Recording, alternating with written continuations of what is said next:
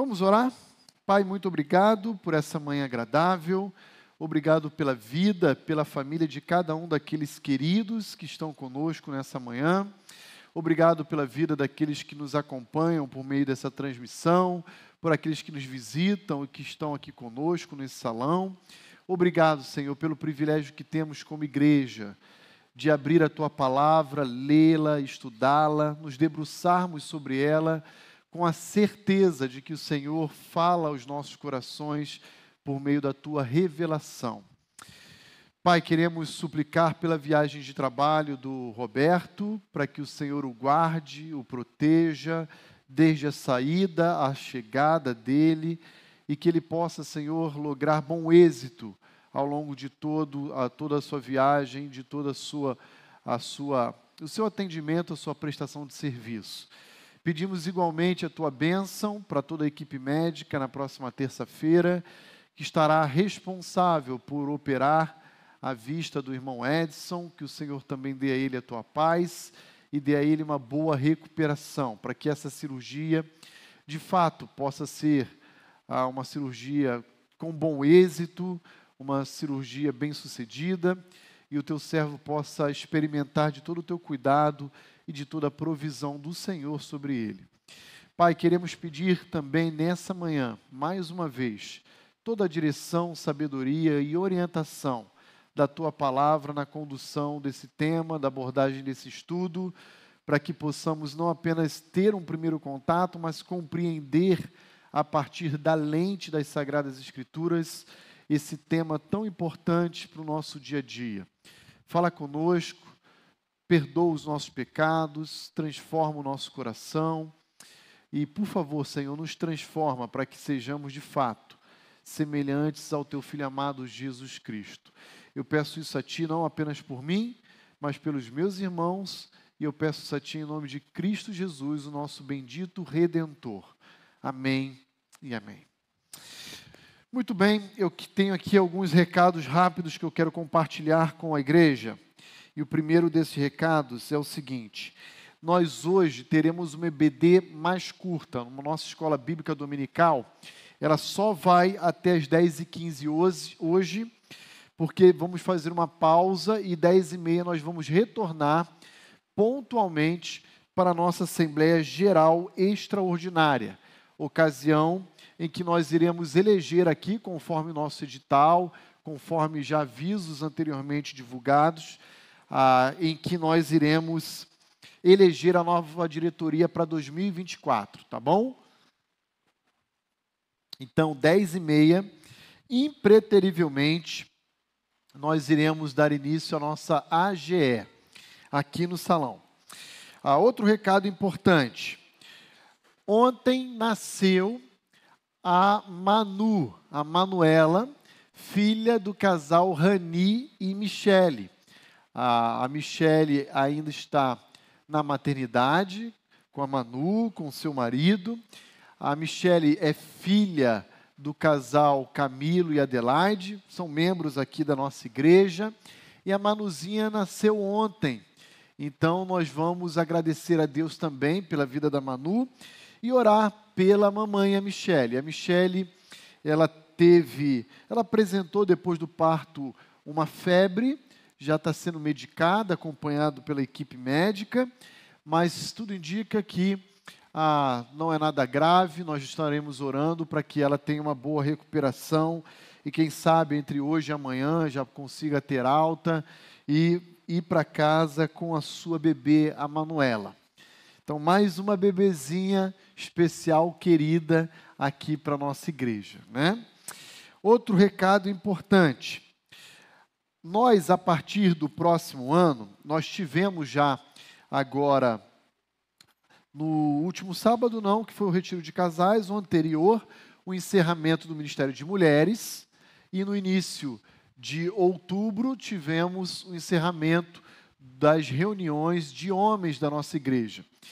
Então, para o próximo ano, nós já estamos aqui divulgando e lançando a literatura que excepcionalmente, a partir do próximo ano, os dois ministérios estarão utilizando ao mesmo tempo, tanto o grupo de mulheres quanto os ministérios de homens estarão lendo a mesma literatura e essa literatura ela vai ser adotada pela nossa igreja para o ano de 2024 e 2025.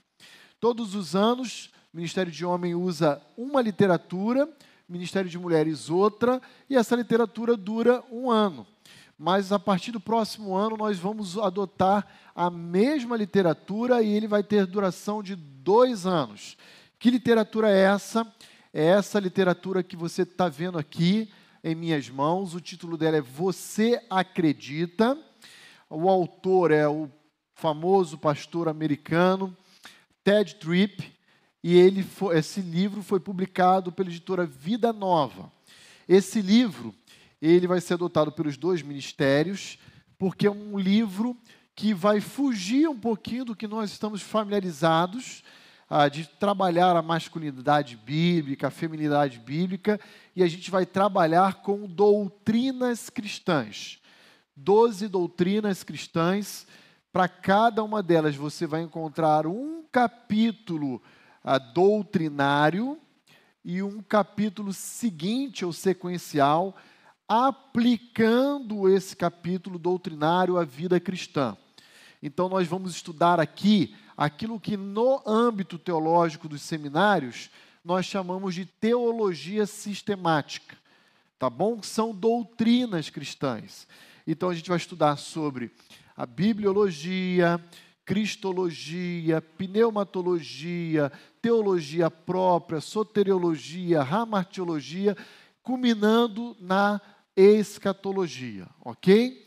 Então, para cada capítulo, você vai ter um conteúdo doutrinário sólido e um capítulo sequencial de aplicação dessa doutrina à vida cristã, como ela se expressa, como ela se evidencia e é vivida por cada um de nós. Então, Paul Tripp, autor dessa obra, irmão do Ted Tripp, são dois autores renomados, ele então escreveu essa obra e nós vamos estar nos debruçando nela no ano de 2024 e 2025.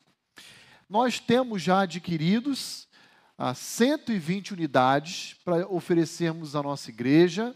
Após a EBD, ou durante também período de culto à noite, se você quiser retirar, o irmão vai poder se dirigir lá ao fundo do salão, pegar com a irmã Isabel ou com o irmão Milton essa literatura ela custará apenas 60 reais, é um baita investimento. Ah, o preço de tabela dela, se não me falha a memória, é algo em torno de 105, 110 reais. Nós conseguimos um excelente desconto e então você vai poder pegar lá atrás e retirar com eles, tá bom? Se você quiser adquirir apenas uma literatura para que você e seu marido leiam juntos, ótimo, perfeito. Agora, eu sei que há casais que preferem cada um ter um livro. Temos também quantidade suficiente para que cada um adquira a sua literatura, tá bom? Então, fica aqui a dica para que você ah, passe lá no final do EBD, já retire. No Ministério de Homens, nós trabalhamos em duplas de discipulado ou trios, e no Ministério de Mulheres, existem grupos de mulheres, em torno de seis, oito mulheres, que se encontram a cada três semanas e compartilham ali da leitura do livro. Então, se você não faz parte nem do Ministério de Homens para a leitura do livro, nem do de mulheres, você vai poder procurar, no caso de homens, a mim, dar o seu nome, porque eu vou incluir você em uma dupla, ou no caso de Ministério de Mulheres, a alguma mulher da liderança desse ministério. Você pode procurar a Glaucia, minha esposa, a Andréia, esposa do pastor Levi, você pode procurar a Célia, a Rosana, a Dani, entre outras mulheres da liderança, e elas irão ah, naturalmente incluir você no estudo desse livro. E o que nós temos visto aqui ao longo desses, pelo menos, sétimos últimos anos, é que tem, Deus tem dado um crescimento formidável a nós como igreja a partir dessa visão de discipulado aqui que nós temos construído juntos, tá bom? É o momento de compartilhar a nossa vida, a dividir as nossas dificuldades, lutas, orarmos um pelos outros. E a leitura do livro, ela vem ao encontro de toda essa oportunidade aqui juntos. Último recado, pastor Vitor Michel acabou de passar para mim a nova edição do seu livro, Treinar Filhos e Lapidar Joias. Nós já vendemos a primeira edição, esgotou, estava lá na, na, na, nossa livraria, ela esgotou, mas chegou essa semana a mais alguns exemplares e nós iremos também disponibilizar lá na nossa livraria. Então, como eu recebi apenas agora, eu vou pedir para ele, junto com o irmão Milton e com a irmã Isabel, deixar à disposição da igreja alguns exemplares para aqueles que quiserem presentear, adquirir, ler, estudar. Mas eu posso de antemão encorajar a igreja. Eu tenho essa literatura, já li e é um, de fato uma bênção. Treinar filhos, lapidar joias, o valor dos pais no desenvolvimento dos filhos.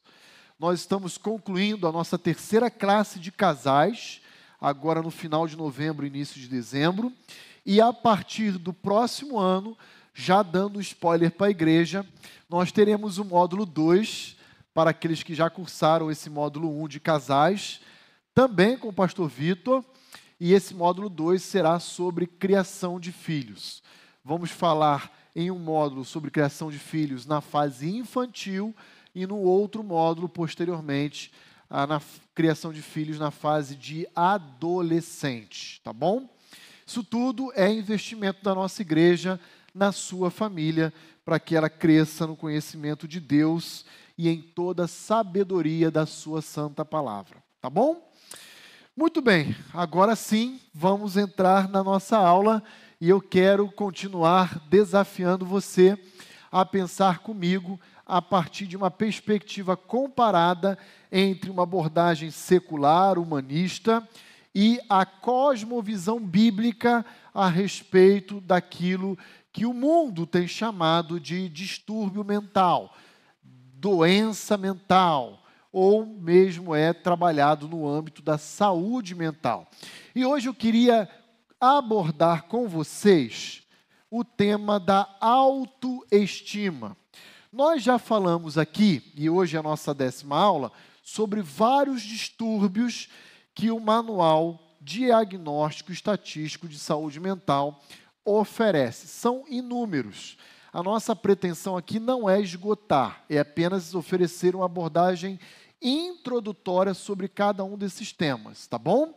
Então já falamos sobre depressão, já falamos sobre TDAH, transtorno de déficit de atenção e hiperatividade, já falamos sobre transtorno de ansiedade, já falamos sobre síndrome do pânico, já falamos sobre transtorno bipolar, já falamos sobre TEI, transtorno explosivo intermitente, muitos distúrbios que estão sendo propagados como sendo uma enfermidade ah, dos nossos dias, né? Hoje eu queria trabalhar um pouquinho com a igreja o conceito de autoestima. Então veja aí que foto de capa do nosso tema incrível, né? Uma mulher que se ama. Olha que lindo. Se abraça, né? Ah, e que de fato ah, tem aí pelo sorriso uma estima elevada. Autoestima se refere a uma estima oferecida a si próprio. Nós iremos aqui, como proposta, contrastar ou colocar uma perspectiva comparada a estima bíblica ou cristã com a estima humanista ou secular. Tá bom? Antes, contudo, eu queria apresentar a você algumas nomenclaturas para esse rótulo de autoestima bem como uma definição simplificada que eu construí aqui, quero oferecer a você com as minhas palavras apenas, tá bom? Você pode fazer a sua própria definição. Mas por autoestima, ou também como você vai ver em algumas literaturas, em algumas palestras, em alguns discursos, você vai ver que há o uso alternado e sinônimo da expressão amor próprio, valor próprio, autoimagem, autoestima, tudo isso para se referir ao mesmo significado, ao mesmo valor, tá bom? Então, veja aí, ó, autoestima, autoimagem, amor próprio, valor próprio, são nomenclaturas normalmente utilizadas de forma alternada e sinônima, então elas se equivalem, para se referir ao valor que o ser humano atribui a si mesmo, bem como a capacidade do ser humano auto-amar. Olha que bonito, né? Se auto-amar. Tal atitude, postura, gesto pode ser percebido a partir de comportamentos de autorrespeito, de autoaceitação, de autoconhecimento. Então, isso aqui ah, se traduz em várias expressões nossos dias. Então, só para você entender uma das expressões do pressuposto da autoestima. Exemplo, tá? Ah, você tem hoje um movimento ah, que na década de 70 era chamado de Black Power.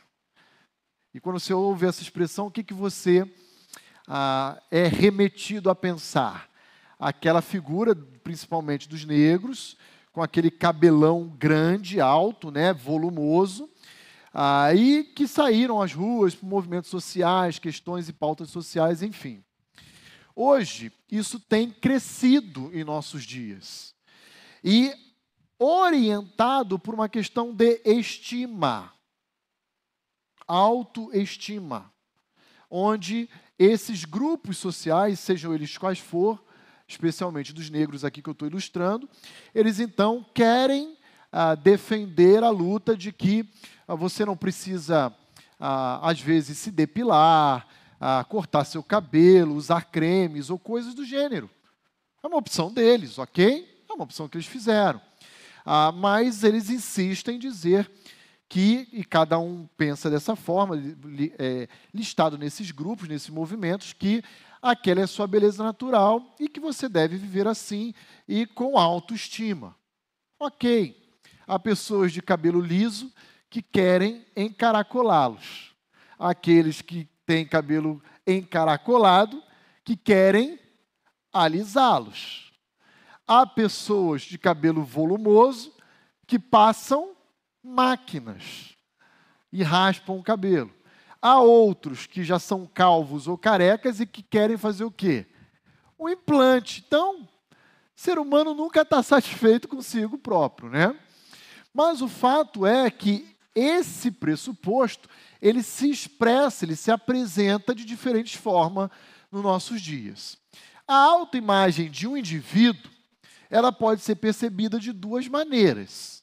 Uma a partir da perspectiva bíblica, que, se adotada pelo indivíduo, vai culminar ou desembocar numa perspectiva, numa avaliação de, humilde, de humildade, sóbria, moderada. Já se você e eu adotarmos uma perspectiva secular e humanista, não. Vai culminar em orgulho, em arrogância. Porque é assim que a abordagem humanista acaba caminhando e propondo aí para o ser humano.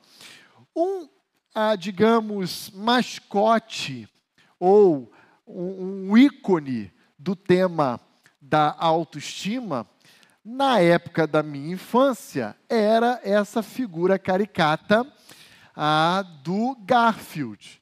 Hoje eu acredito que não tenha mais os desenhos sendo veiculados nos canais abertos. Mas na minha infância, teve momentos já na minha pré-adolescência que passavam o desenho do Garfield. E o que, que o Garfield era? Ele era uma figura que, ao longo das suas charges, das suas tirinhas, dos seus desenhos, ele era sempre alguém que reivindicava ser servido por causa da sua posição, da sua beleza ou a, da sua influência para o seu dono. Então você tem aí, todo mundo precisa de pessoas alegres, simpáticas e amigas, como eu. Veja que a estima do Garfield é uma estima elevada.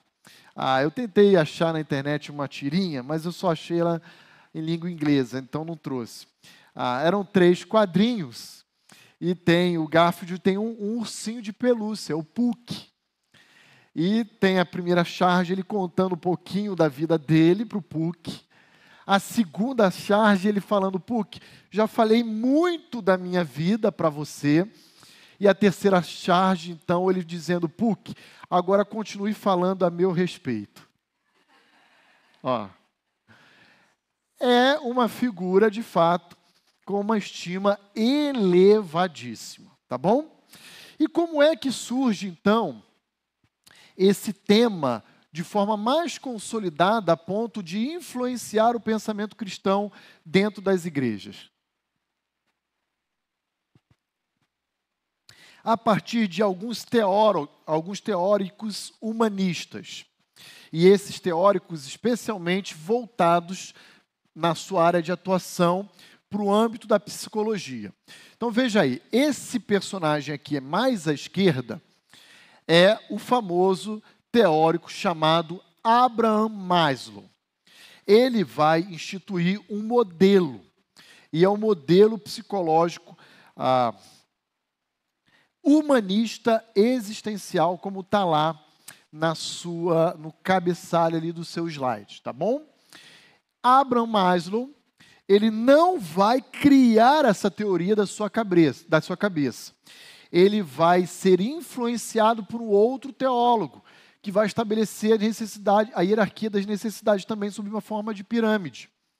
Esse outro indivíduo é Alfred Adler. Porém, ele não se torna tão conhecido ou proeminente. É Maslow que vai propagar a famosa pirâmide das necessidades ou dos desejos. Essa figura central é um outro teórico também dessa mesma área psicológica existencial humanista, que é Carl Rogers. E por último ali um alemão chamado Fritz Perls. Existem outros teóricos dessa área, tá? Mas esses teóricos, principalmente Maslow, com a, a sua formulação de uma pirâmide, é que vai então ah, propor, basicamente, que todo ser humano precisa satisfazer algumas necessidades da sua vida pessoal para chegar à posição de autorrealização. Então veja aí comigo rapidamente a pirâmide de Maslow, ou a pirâmide das necessidades. E o que eu quero aqui apresentar para a igreja é uma desconstrução dessa pirâmide. Ok? Esse vai ser o nosso desafio aqui até o final da aula de hoje. Por que, que o pastor Roni quer oferecer uma desconstrução dessa pirâmide? Simples. Não é porque nós negamos a realidade de que o homem, por exemplo, ele não tem a necessidade de respiração, comida, água, sono, etc. É, é, é, é consensual, faz parte do bom senso que para nossa própria subsistência nós teremos essa necessidade enquanto nós estivermos vivos, ok? Mas a questão é que Maslow, quando formula sua teoria, ele vai fazer a seguinte afirmação: que nenhum ser humano é capaz de atingir degraus mais elevados sem anteriormente terem satisfeitos as necessidades básicas. Ou seja, para que o indivíduo possa galgar um nível de segurança necessário, mínimo, ele tem que ter o seu aspecto fisiológico previamente estabelecido. E assim por diante. Para que o indivíduo tenha a necessidades afetivas atendidas, anteriormente é necessário que ele tenha a sua necessidade fisiológica ou básica e as suas necessidades de segurança também atendidas. O que eu quero colocar aqui para a igreja é que todas essas necessidades, elas não estão sendo previamente estabelecidas num degrau, numa escada, numa pirâmide. Elas existem harmoniosamente como um todo na vida do ser humano. Então eu posso me sentir plenamente autorrealizado sem ter a minha necessidade fisiológica atendida. E a gente vai ver isso no próprio exemplo de Jesus. Jesus vai dizer: Olha, a minha vontade não é comer. Os discípulos estão falando: Come, cara, você precisa comer. Ele vai dizer: O meu alimento é fazer a vontade do meu Pai.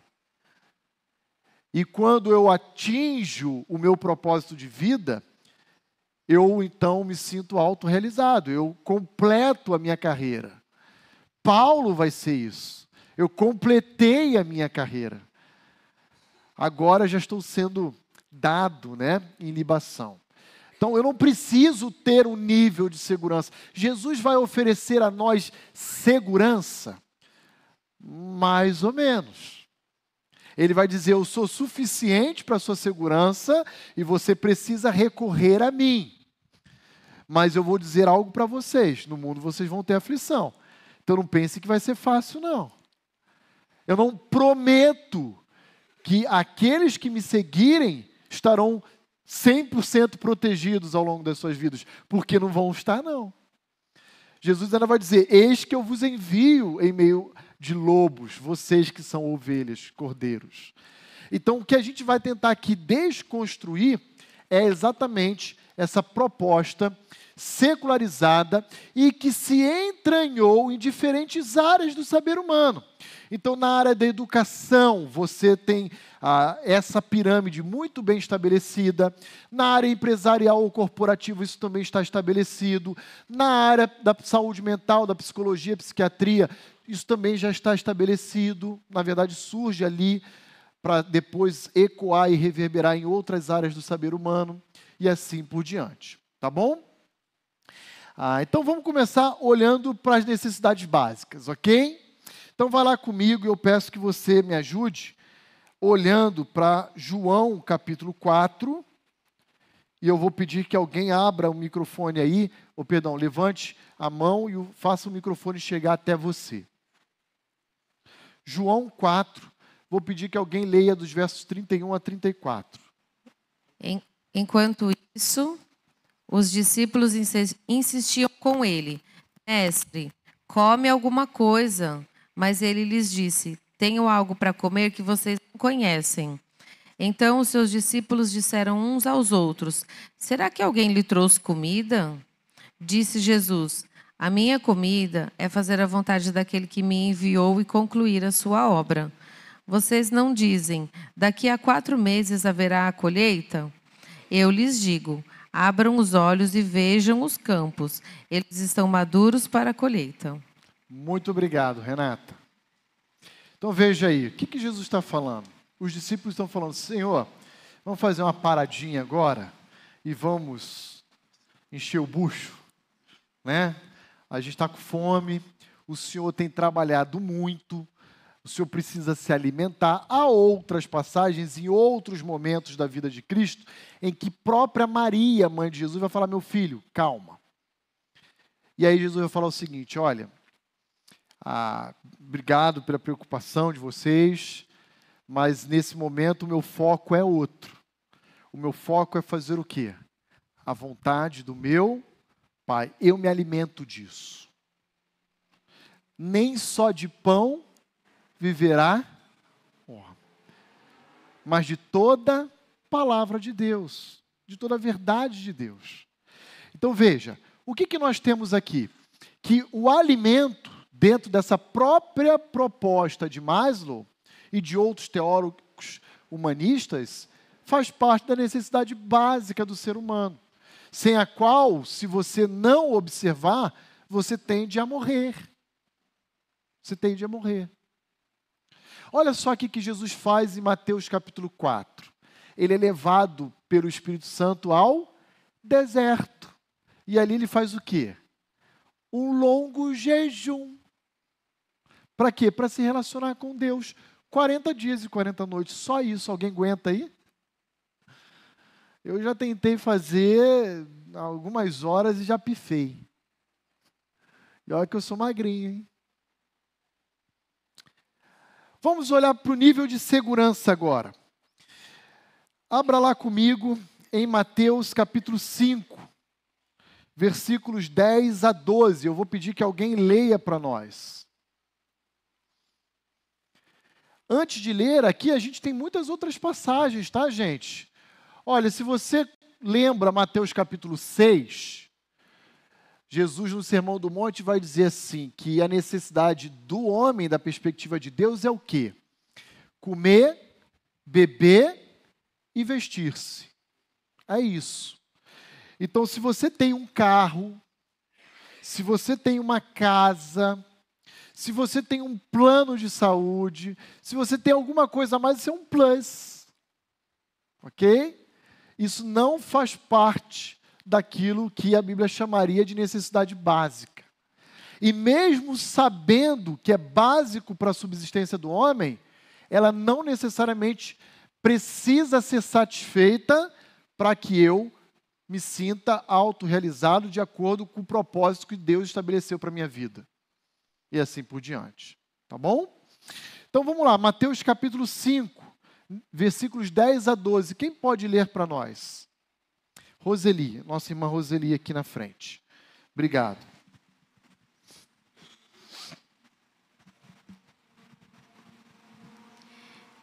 Bem-aventurados os perseguidos por causa da justiça, pois deles é o reino dos céus. Bem-aventurados serão vocês quando por minha causa os insultarem, perseguirem e levantarem todo tipo de calúnia contra vocês. Alegrem-se e regozijem-se, porque grande é a recompensa de vocês nos céus, pois da mesma forma perseguiram os profetas que viveram antes de vocês. Obrigado, irmão Rosê. Olha só que interessante Jesus está falando para os seus discípulos. Presta atenção, ó. Felizes são os perseguidos por causa da justiça. Mas como assim, Jesus? Eu preciso que o Senhor me dê segurança. Aí ele fala: hum, não. Isso aconteceu já com os profetas. E quando isso chegar a vocês, regozijem-se, alegrem-se quando por minha causa vos injuriarem, vos perseguirem, disserem todo mal contra vocês. O que, que é isso? É mentir, é caluniar, é difamar. Regozijem-se, exultem-se, porque o seu galardão nos céus só cresceu. Sua segurança não está aqui na terra, está lá nos céus a sua recompensa. E isso aqui, irmãos, é muito importante principalmente, não exclusivamente, principalmente para os homens. Olha só: segurança do corpo, questão de saúde, segurança do emprego. Eu preciso pagar as contas, eu preciso pôr comida em cima da mesa, eu preciso comprar um remédio. Segurança de recursos, moralidade, família, saúde, propriedade. Eu preciso comprar uma casa própria. E Jesus vai dizer: você não precisa. Você até pode ter essa necessidade, esse desejo, esse anseio atendido, mas você não precisa. Aliás, digo para vocês, meus discípulos, vocês não terão. Existe um livro chamado Livro dos Mártires. O autor dele é John Fox. E, e esse autor é uma obra já de domínio público, já foi publicada pelo CPAD, pelo Mundo Cristão.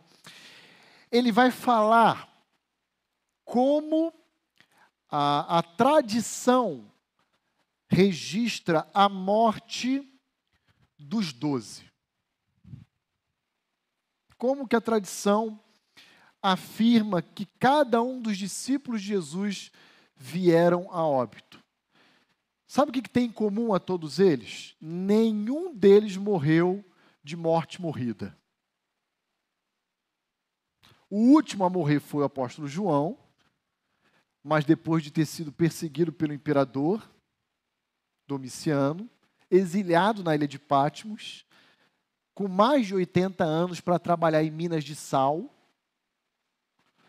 E aí, quando ele já estava bem velhinho e Domiciano morreu no ano 96, deram uma carta de alforria e ele foi para Éfeso morrer lá, bem debilitado. Porque o restante da tradição diz assim, ó. Ah, um foi lançado do pináculo do templo, caiu, não morreu, estava todo quebrado. Veio os judeus, era, mataram a paulada. É, é esse o grupo que morreu. A tradição diz que Pedro morre decapitado em Roma, crucificado de cabeça para baixo, e assim por diante. Preciso nem falar de Paulo, que não era um dos doze, né? mas se achegou ao reduto dos apóstolos posteriormente, como que nascido fora do tempo, é como ele fala na sua carta. É isso aí. Nós vivemos no Brasil abençoado, gente. A gente fala que os valores humanistas, ateus estão entrando nas escolas, estão dentro da política, isso tudo é verdade. Mas ainda não houve uma perseguição estatal aberta contra a fé cristã no Brasil. Diga-se de passagem, o Brasil é ainda hoje o maior país cristão do mundo. Não cristão protestante, mas cristão católico. Então, ainda temos essa realidade em nossos dias. Ah, Lucas capítulo 9. Vai comigo lá nos versículos 37 a 42 de Lucas, capítulo 9. Quem poderia ler essa passagem por gentileza? Pastor Gustavo aqui, à minha direita. Veja, se Mateus 5, de 10 a 12, Jesus não promete satisfazer necessariamente a necessidade de segurança dos seus discípulos, Antes, ao contrário, ele, ele promete é, que eles. Promete não, ele, ele prepara os seus discípulos para uma perseguição que haveria de recair sobre eles. Agora, em Lucas 9, de 37 a 42, Jesus vai nos ensinar que devemos buscar a nossa necessidade de segurança nele e apenas nele. Olha lá. No dia seguinte, quando eles desceram do monte, uma grande multidão veio ao encontro de Jesus. E eis que, do meio da multidão, surgiu um homem dizendo em alta voz: Mestre, peço que o Senhor olhe o meu filho, porque é o único que tenho. Um espírito se apodera dele, e de repente o menino grita, e o espírito o convulsiona até espumar, e dificilmente o deixa depois de o ter maltratado. Pedi aos seus discípulos que o expulsassem mas eles não puderam. Jesus exclamou: Ó geração incrédula e perversa, até quando estarei com vocês e terei de aguentá-los? Traga o seu filho aqui. Quando o menino estava se aproximando, o demônio o atirou no chão e o convulsionou. Mas Jesus repreendeu o espírito imundo, curou o menino e, e o entregou ao pai. Obrigado, pastor Gustavo. Então veja, Mateus 5, Jesus está dizendo: Eu não prometo, asseguro, que vocês terão dias de paz. Porque essa promessa eu não fiz nem aos profetas do Antigo Testamento. E eles amargaram perseguição, morte, sofrimento e humilhação. Agora, em Lucas, o que a gente vê Jesus falando é o seguinte: Mas cada um de vocês que precisarem de segurança, vocês devem recorrer a mim e não a outros meios ou recursos. É besteira pensar que a minha conta bancária vai me dar a segurança que eu preciso, por exemplo, diante de uma enfermidade, ó, segurança do corpo, segurança da saúde. Exemplo: Steve Jobs, dono da Apple. Adianta ter dinheiro perante um câncer? Não adianta. Veja, a atitude de Lucas 9 é de um pai que pega o seu filho endemoniado, que está sendo lançado ao chão, às pedras, se machucando, convulsionando, E então esse pai apresenta Jesus. Não adianta a gente confiar num plano de saúde top. Não adianta a gente confiar na nossa conta bancária. Nossa busca por segurança sempre deve recair em Jesus. Dentro da sua soberania, se ele quiser promover a glória do nome dele com a minha cura, ele o fará. Se ele não quiser, ele o promoverá dentro da sua soberania de outras maneiras. É assim que funciona na Bíblia. Necessidade de segurança. Agora vamos, por exemplo, para aquela linha amarela. A necessidade de afeto, afeição, necessidade social. Vou pedir que alguém abra lá Mateus 5, versículos 43 a 48. Mateus capítulo 5, versículos 43 a 48. Ouvistes que foi dito: Amarás o teu próximo e aborrecerás o teu inimigo. Eu, porém, vos digo: Amai a vossos inimigos, bendizei os que vos maldizem, fazei bem aos que vos odeiam, e orai pelos que vos maltratam e vos perseguem para que sejais filhos do vosso Pai que, estás no céu, que está nos céus, porque faz o que o seu, porque faz que o seu sol se levante sobre os maus e bons, e a chuva desça sobre justos e injustos. Pois se amardes os que vos amam, que galardão havereis? Não fazem os publicanos também o mesmo? E se saudardes unicamente os vossos irmãos, que fazeis demais? Não fazem os discípulos também assim? Sede vós, pois, perfeitos, como é perfeito o vosso Pai que está nos céus. Muito obrigado, minha irmã. Então veja só. Ah, isso aqui é muito é, visível, às vezes, dentro da área de educação. Você tem, às vezes, um aluno, uma criança na escola, muito agressiva, arredia, hostil aos amiguinhos, ela morde, ela bate, ela soca. Aí você vai conversar com a professora, ou a orientadora pedagógica, ela vai dizer assim: não, sabe o que é? A gente tem que entender. É que assim, essa criança está sendo criada pela avó. O pai está preso, a mãe abandonou. Para ela amar o outro, primeiro ela precisa se sentir amada. Parabéns, você acabou de discorrer sobre a pirâmide de Maslow. Essa é a teoria dele. Só que Jesus fala diferente. Olha o que ele fala para quem é odiado pelos seus inimigos. Ame, ore por eles. Mas Jesus, eu não preciso ser amado primeiro para poder amar o meu inimigo? Não, quem disse isso para você? Maslow. Jesus vai dizer: você não precisa ser amado para amar o outro. Aliás, é pacífico dentro do ensino bíblico que toda a lei do Antigo Testamento se resume em dois mandamentos: ame a Deus e ame ao próximo como você e eu já nos amamos demais.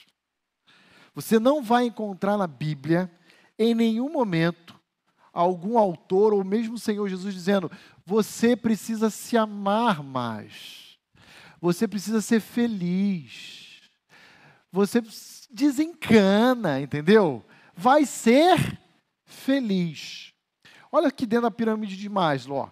intimidade sexual, tá vendo? Aí tem indivíduos que caem em adultério, por exemplo. E quando adulteram e são descobertos e são confrontados, eles dizem assim: Mas o meu marido, mas a minha esposa nunca demonstra me amar, nunca demonstra libido comigo, não me procura. Eu vou dizer o seguinte para essa pessoa: Isso tudo pode corroborar, influenciar para a sua decisão de adultério, mas não é determinante. Lembra de José, que foi vendido pelos irmãos para uma caravana de ismaelita que o revendeu como escravo no Egito? Você acha que José era amado?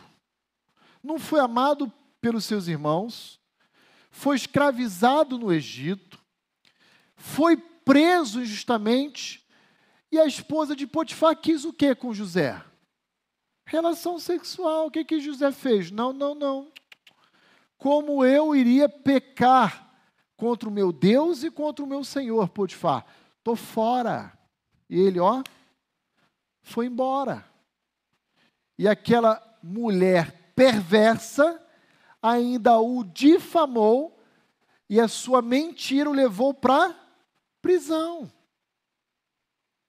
Olha quanta injustiça atingiu José. Vai dizer para mim que José era amado. Ele tinha sua necessidade social ah, de, de afeição suprida. Tinha, gente. Você não imagina o que é ser escravo no Egito. Ainda mais na época de José. Era terrível. E aí então nós vemos Jesus dizendo em Mateus 5: Olha, ame os seus inimigos, ore pelos que perseguem. Então, qual que é a minha tentativa aqui na manhã de hoje de apresentar para a igreja? Que toda a teoria da estima humanista, a estima secular, a estima pagã, ou seja, no sentido de não ter compromisso com a fé cristã, é uma pirâmide, é uma hierarquia falaciosa, mentirosa no sentido de que nós não negamos que nós precisamos dessas coisas, mas nós não condicionamos o atendimento de qualquer delas à satisfação de qualquer outra anterior a elas. Estão comigo, irmãos? Está claro isso? Muito bem. Ah, vamos agora para a necessidade 4 de estima, a pirâmide, a parte verdinha, por causa do nosso horário. Então, alguém abra lá, por favor, em Mateus 16, 24. Mateus 16, versículo 24. Olha lá. Autoestima, confiança, conquista, respeito dos outros, respeito aos outros. O que, que Jesus vai falar sobre a necessidade de autoestima. Quem pode ler Mateus 16, 24? Irmã Célia. Obrigado, irmã Célia. É, já. Aí, obrigado.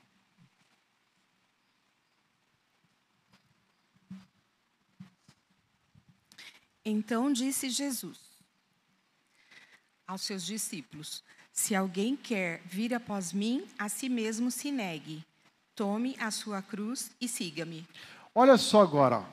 Olha lá para aquele item verde lá, autoestima. O que é autoestima? Primeiro slide nosso, capacidade de atribuir valor a nós mesmos, bem como a capacidade de que temos de nos auto-amar.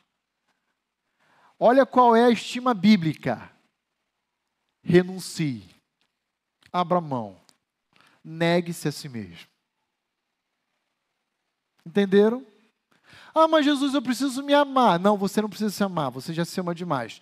Abra mão do amor por si próprio. Tome a minha cruz e siga-me. Renuncie, negue-se a si mesmo.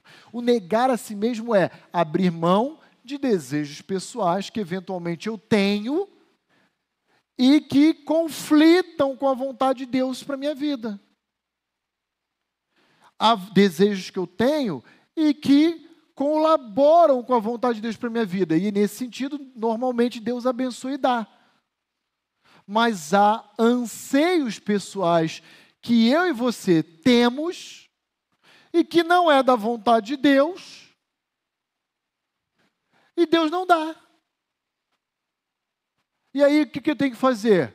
Abrir mão, renunciar desse desejo. Ah, pastor, eu tenho muito um sonho de um dia morar nos Estados Unidos com a minha família. Pegando aqui o exemplo genérico. Morar na Europa, morar no Japão com a minha família.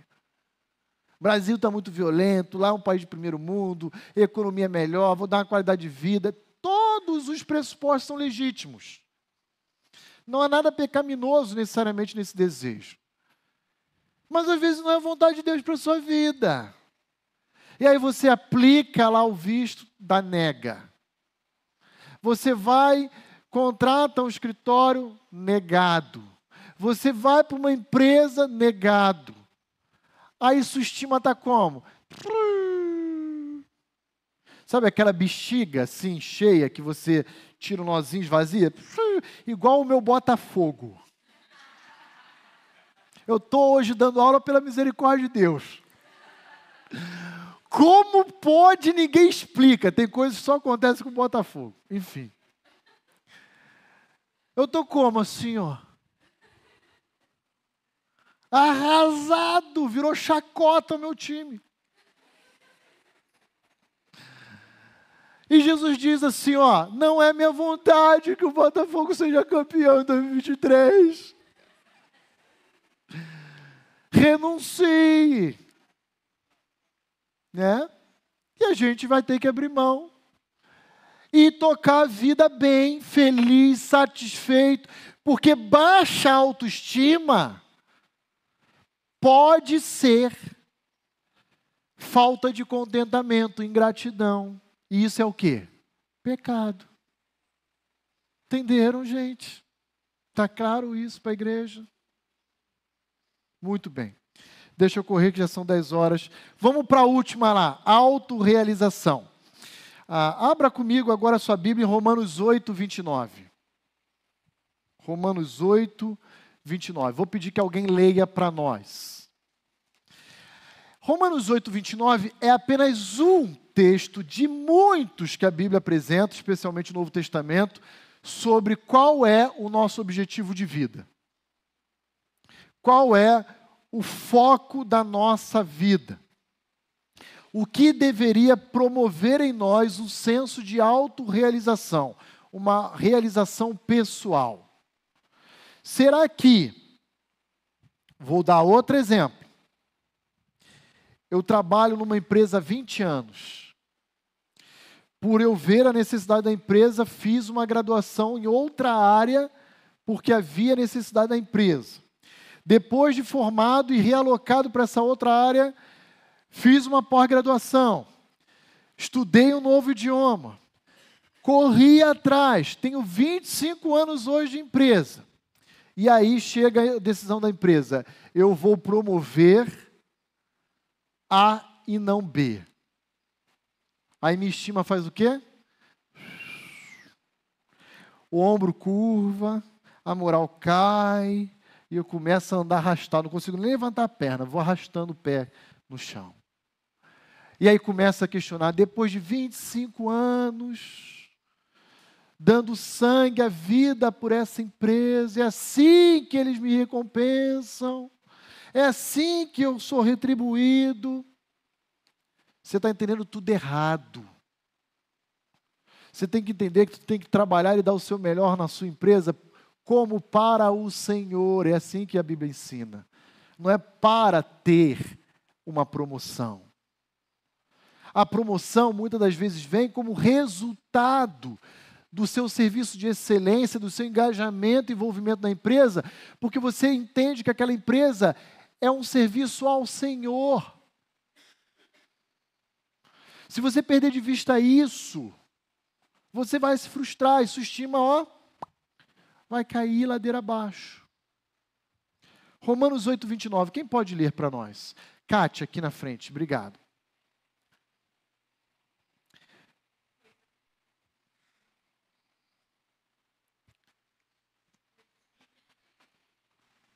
Pois aqueles que de antemão conheceu, também os predestinou para serem conformes à imagem de seu filho, a fim de que ele seja o primogênito entre muitos irmãos. Olha aí o que, Romanos 8, 29 está dizendo: que Deus nos predestinou para o quê? Para vivermos a nossa vida de forma a sermos semelhantes ao seu filho.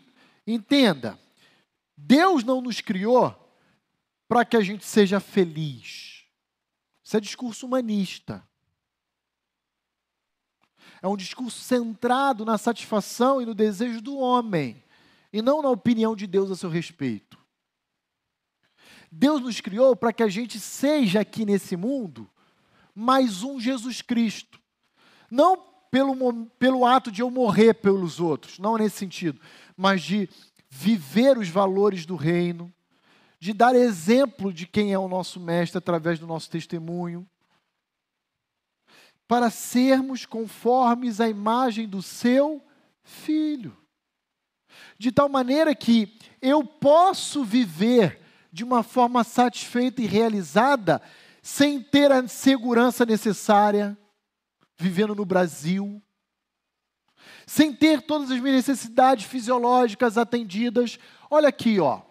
Está vendo aqui sexo? Nem todo crente vai casar. E quem que vai suprir minha necessidade? Deus. Então, se eu não casar, eu não vou realizar sexo? Não, porque a Bíblia proíbe. E nem por isso eu vou deixar de ser alguém realizado na obra do Senhor. Entenderam, igreja? Mas na proposta humanista, sim, você não vai conseguir galgar degraus acima se você não satisfazer ou satisfizer os anteriores. É assim. Nós teremos que fazer uma opção ao longo da nossa vida. Qual perspectiva nós vamos adotar? Se a bíblica que é o registro da vontade de Deus para nós, ou se vamos abraçar uma cosmovisão humanista, onde as igrejas humanistas louvam a Deus com cânticos centrados na satisfação do desejo humano. É eu venço, eu conquisto, eu ganho, eu, eu e eu. Eu, eu, eu brinco, porque eu estou meio desatualizado das músicas atuais, né? Ah, já consegui fazer uma despoluição. Mas tem algumas músicas que são muito interessantes, né? E, e, que se perpetuaram e ainda hoje cantam em alguns guetos, embora não sejam as principais. Mas assim, restitui eu quero de volta o que é meu. Cidadão, você não tem nada aqui. Tudo, tudo é de Deus. Você é apenas mordomo, um administrador. Músicas dessa natureza e outras aí que decidi. Alguém tem alguma em mente aí para ilustrar aqui contemporânea? Hã? Não? Tá. Eu estou meio fora aí do, dos cânticos atuais, mas são músicas assim. Ah, músicas vazias. Eu te amo, te amo, te amo, te amo, te amo, te amo, te amo, te amo. Trinta dezenas. E acaba. Dez minutos de música só dizendo eu te amo. Tem, tem letra nenhuma. Vazia. Sou apaixonada, apaixonada, apaixonado. E assim por diante. Né? Então, a necessidade de autorrealização dos cristãos não está naquilo que eu tenho, na posição em que eu me encontro, no reconhecimento das pessoas, dos outros, tem nada a ver com isso. Minha autorrealização está no fato de eu conseguir ser parecido com Jesus e conseguir viver a minha vida orientada pelos princípios do meu mestre, do meu Salvador. Tá claro, irmãos? Vamos caminhar aqui para o fim, que já são 10 e 8, eu tenho que parar 10 e 15. Deixa eu apresentar para os irmãos algumas diferenças cruciais entre a estima bíblica e também a estima humanista. Lembrando que estima é a capacidade de se auto-amar. É o valor que eu atribuo a mim mesmo. Autoestima, tá? E estima tem a ver com o valor que eu atribuo a mim ou aos outros também. Então veja lá. Alguém, por gentileza, abra, abra a Bíblia comigo em é, 2 Timóteo 3, de 1 a 5. Eu vou ler, eu vou ler 2 Timóteo 3, de 1 a 5, por causa do horário. Abra lá, 2 Timóteo 3, de 1 a 5.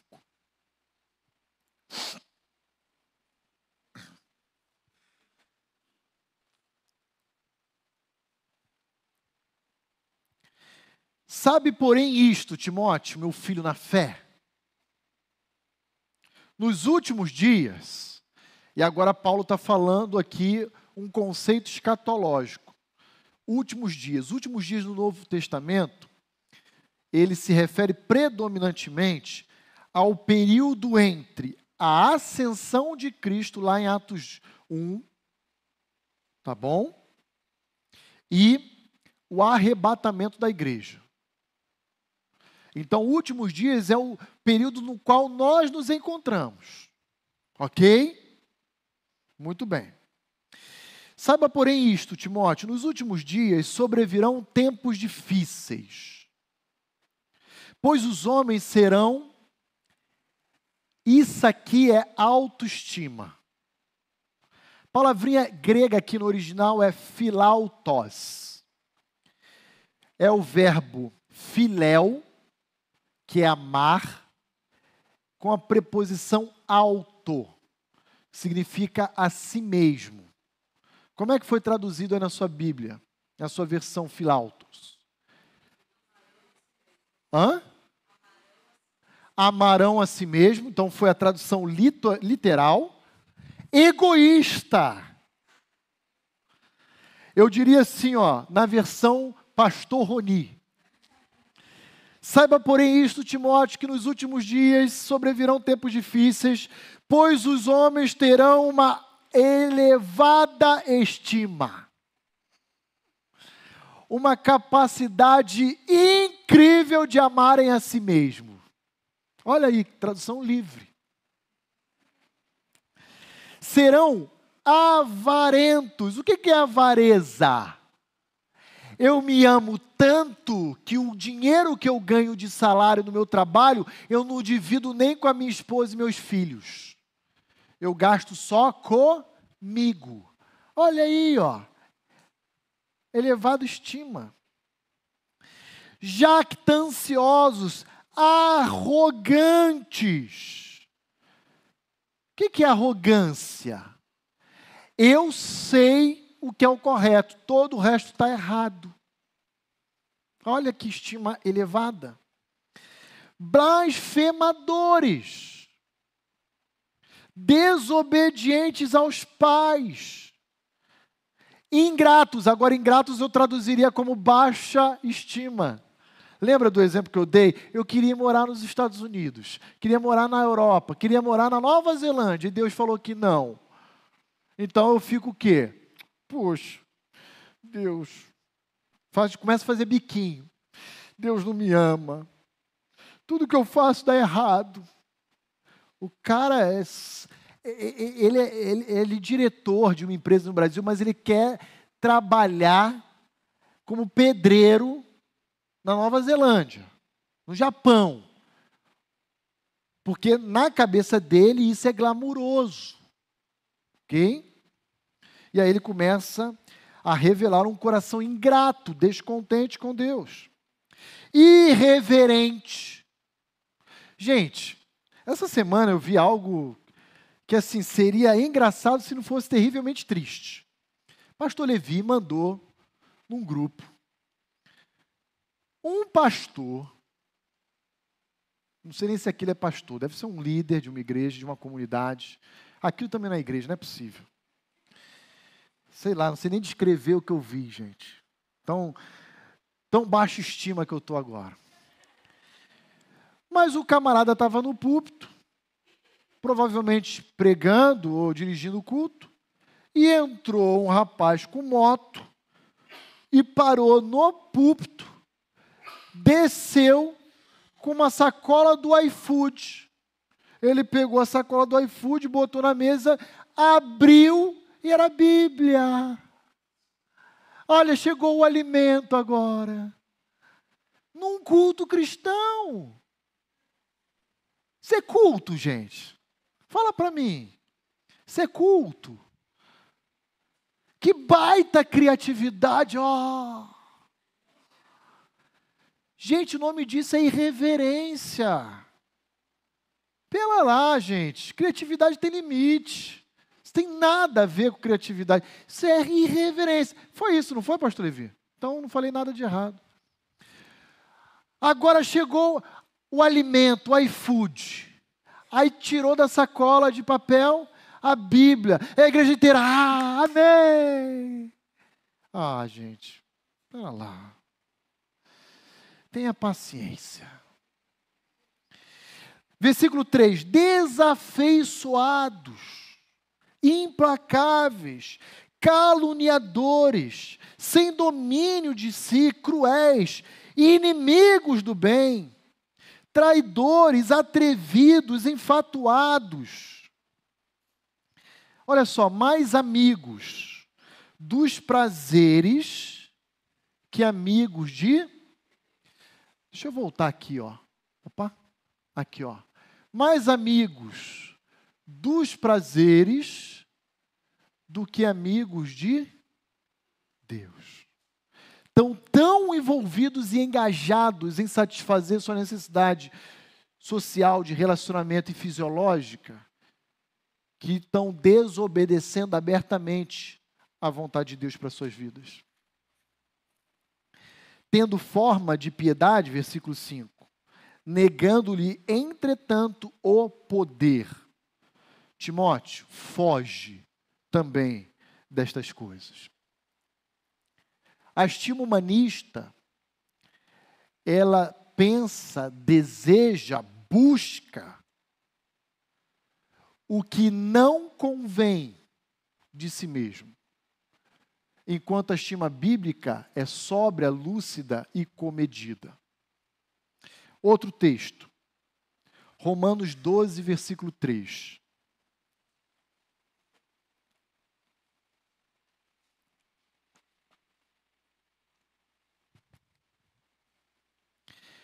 Porque pela graça que me foi dada, digo a cada um dentre vós, igreja de Roma, que não pense de si mesmo além do que convém. Antes, pense com moderação, segundo a medida da fé que Deus repartiu a cada um. Pare de pensar que você é o último biscoito do pacote. Que você é o rei da cocada. Que você é indispensável à sua família, ao seu trabalho, à sua igreja. Se você tiver uma estima elevada demais a seu respeito, você não vai ter sobriedade, lucidez, ponderação, e isso vai gerar em você orgulho, altivez. Altivez. E aqui, por causa do horário, eu vou ter que parar. A estima humanista se preocupa com a autorrealização. A estima humana que é sempre o topo da pirâmide. Você tem que chegar lá. Você é capaz. A solução está em você. Olhe para dentro de si mesmo, do seu coração. Você nasceu para vencer. É assim a estima humanista. Enquanto a estima bíblica não está preocupado com posição, status, bem. Está preocupado com Mateus 6,33. Busque em primeiro lugar o reino de Deus e a sua. A estima bíblica ela esvazia o homem do seu desejo pessoal para buscar a vontade de Deus, para viver aquilo que Deus designou para nós. É assim que funciona. E eu vou parar por aqui. Tá bom, irmãos? Muito bem. Alguma dúvida? Alguma consideração? Alguma ponderação adicional que os irmãos queiram fazer? Não havendo, nós vamos orar encerrando. Eu quero aqui, em nome da igreja, reconhecer aqueles que estão nos visitando, dizer para nós que é uma alegria ter cada um de vocês aqui em nosso meio. Sejam muito bem-vindos, retornem ah, em outras oportunidades. Para nós é um privilégio estudarmos a Bíblia juntamente com a sua companhia, tá bom? Nós vamos orar, mas antes eu quero dar aqui alguns recados. Irmãos, para aqueles que não sabem ainda e chegaram hoje cedo e se assustaram, vocês devem ter percebido que a nossa tenda ali, nosso toldo, ele está descoberto e ele está avariado. O que, que aconteceu?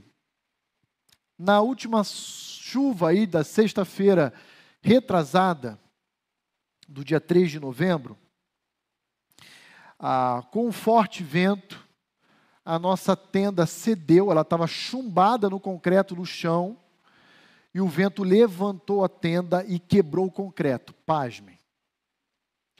E se você for lá ver, está com a fita zebrada, isolada, para que crianças não transitem ali naquela região.